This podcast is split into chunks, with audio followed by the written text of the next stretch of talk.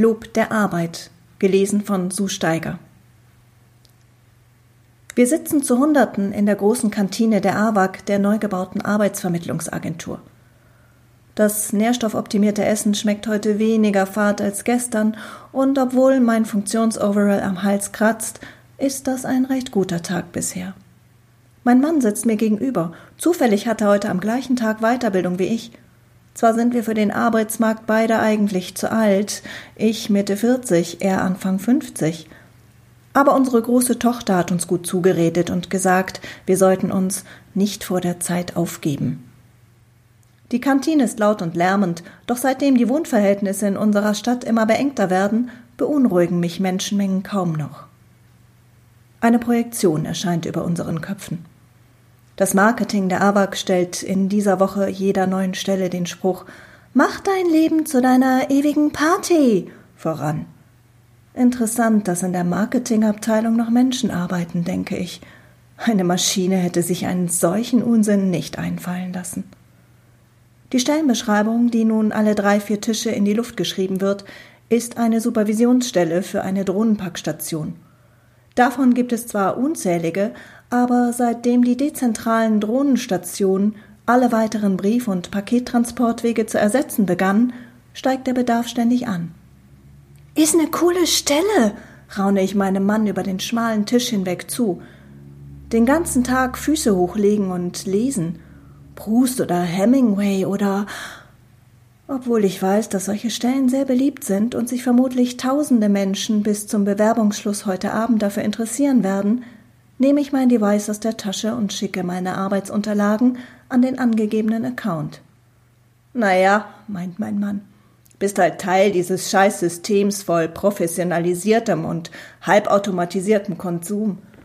Du kommst der Welt der Menschen, zu denen du früher einmal gehört hast, jeden Tag durch ihre Post und ihre Bestellung nah um dann abends wieder durch die nachverdichteten Häuserreihen in unsere Wohnparzelle zurückzugehen und zu wissen, dass auch wenn du noch hundert Jahre die Stelle als Supervisor haben wirst, du niemals wieder dort hinauskommst.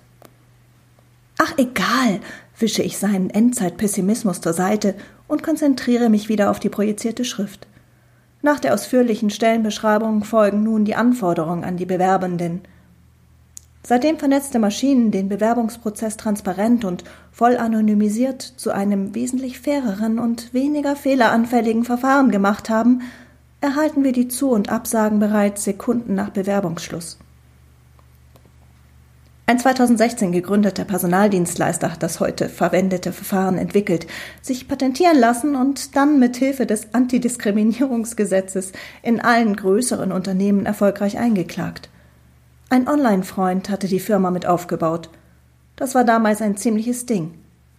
Einen Haken an dem Verfahren gab es allerdings.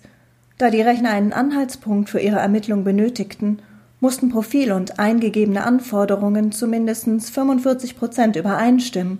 Sonst wurden die Bewerberprofile sofort gelöscht und kamen gar nicht erst in die Auswertung. Und die Anforderungen für jede Stelle wurden nach wie vor von Menschen festgelegt. Ein deutlicher Fehler im System, wie gerade wieder klar wurde. Ihr Profil stand nun in der Luft, und es folgten Persönlichkeitsmerkmale und die erforderliche Berufserfahrung. Mindestens fünf Jahre Erfahrung in der Logistik eines Transportunternehmens oder vergleichbare Qualifikation, Studium der Wirtschaftswissenschaften, Abschluss mit Auszeichnung, fließend Englisch in Wort und Schrift.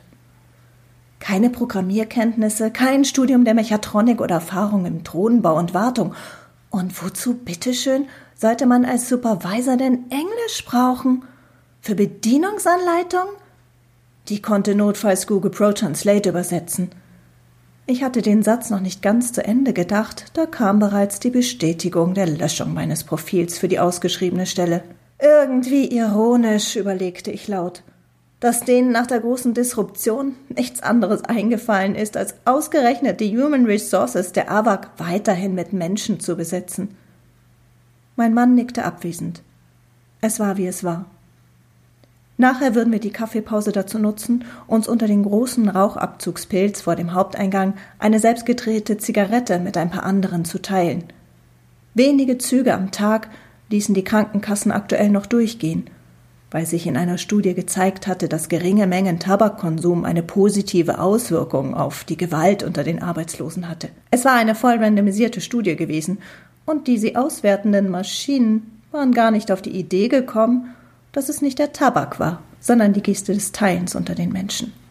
Der Rest Solidargemeinschaft, der uns blieb.